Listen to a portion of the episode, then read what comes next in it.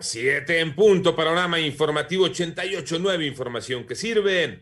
Yo soy Alejandro Villalbazo en el Twitter, arroba Villalbazo13. Es jueves 8 de abril, Iñaki Manero. ¿Cómo te va, Iñaki? ¿Cómo estás, Alex Villalbazo, Alex Cervantes, amigos de la República Mexicana? Gracias por despertar con Panorama. Adelante, Iñaki. Vámonos con el panorama COVID, la cifra de casos de coronavirus a nivel mundial es de 133 millones 131 mil 285, 75 millones 680 mil 238 personas se habrían recuperado de esta enfermedad. El número global de muertes por COVID-19 ya llegó a 2 millones 887 mil 888.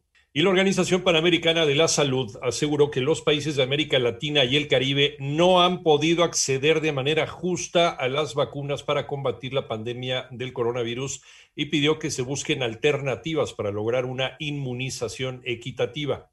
La pandemia en México, Moni Barrera. La Secretaría de Salud informó que ya son 2.261.879 casos confirmados de COVID en el país y 205.598 defunciones. Se prevé que en mayo inicie la vacunación para personas entre 50 y 59 años y dependiendo del semáforo epidemiológico, se podría continuar con los profesores en entidades color verde. Retomaremos siempre y cuando tengamos evidencia de que el riesgo de una tercera ola no parece un riesgo inminente retomaremos con la vacunación al personal educativo en otras entidades federativas. Garantizar que en las entidades federativas que estén en semáforo verde, vislumbrar y empezar a establecer las condiciones para la apertura escolar, estén garantizados estos mecanismos. El personal educativo en estados que estén en color verde, no necesariamente hay una relación inmediata entre terminar la vacunación y abrir las escuelas. Son dos elementos que van en paralelo, uno ayuda al otro. Así lo dijo Hugo López Gatel, subsecretario de Prevención y Promoción de Salud, en 889 Noticias. Mónica Barrera. En el panorama nacional, un fuerte incendio que se registró la tarde de ayer en la refinería general Lázaro Cárdenas de Petróleos Mexicanos en Minatitlán, Veracruz,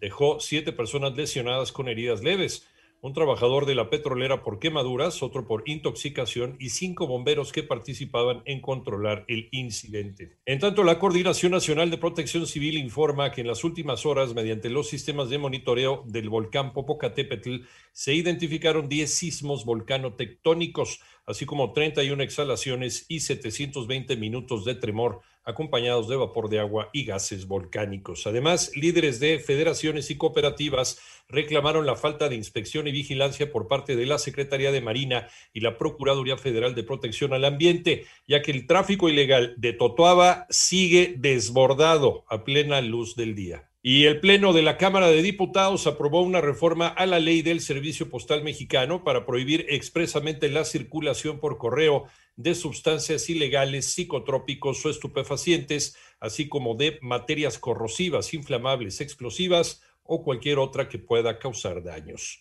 Descartan que la baja asistencia a la vacunación anticovid en algunas alcaldías en Ciudad de México se deba al biológico de AstraZeneca, la vacuna de AstraZeneca. Joana Flores. Tras darse a conocer que solo el 83% de los adultos mayores de la Ciudad de México se vacunaron contra COVID-19, la jefa de gobierno Claudia Sheinbaum consideró que el 17% restante pudo no haber acudido a su cita por distintas razones. Puede ser que es el propio censo es alto, que hay personas a lo mejor que ya se cambiaron de domicilio, puede ser también pues el hecho de que se vacunó una parte muy importante en Semana Santa, o puede ser sencillamente que son personas que no desean vacunarse o también que lamentablemente fallecieron por alguna razón. Con respecto a Gustavo Amadero e Iztapalapa, donde la vacunación apenas rebasó el 70%, la mandataria local consideró probable que algunas personas se hayan vacunado en Ecatepec con Nezahualcóyotl, donde se inmunizó semanas antes. En Benito Juárez, Álvaro Obregón y Cuauhtémoc descartó atribuir la baja asistencia a la vacuna AstraZeneca asociada a casos de trombosis según la Agencia Europea del Medicamento. Para 88.9 Noticias Joana Flores. En el panorama internacional, jefes policíacos de 39 estados de la Unión Americana exigieron al presidente Joe Biden implementar medidas más severas en la frontera para contener la migración irregular entre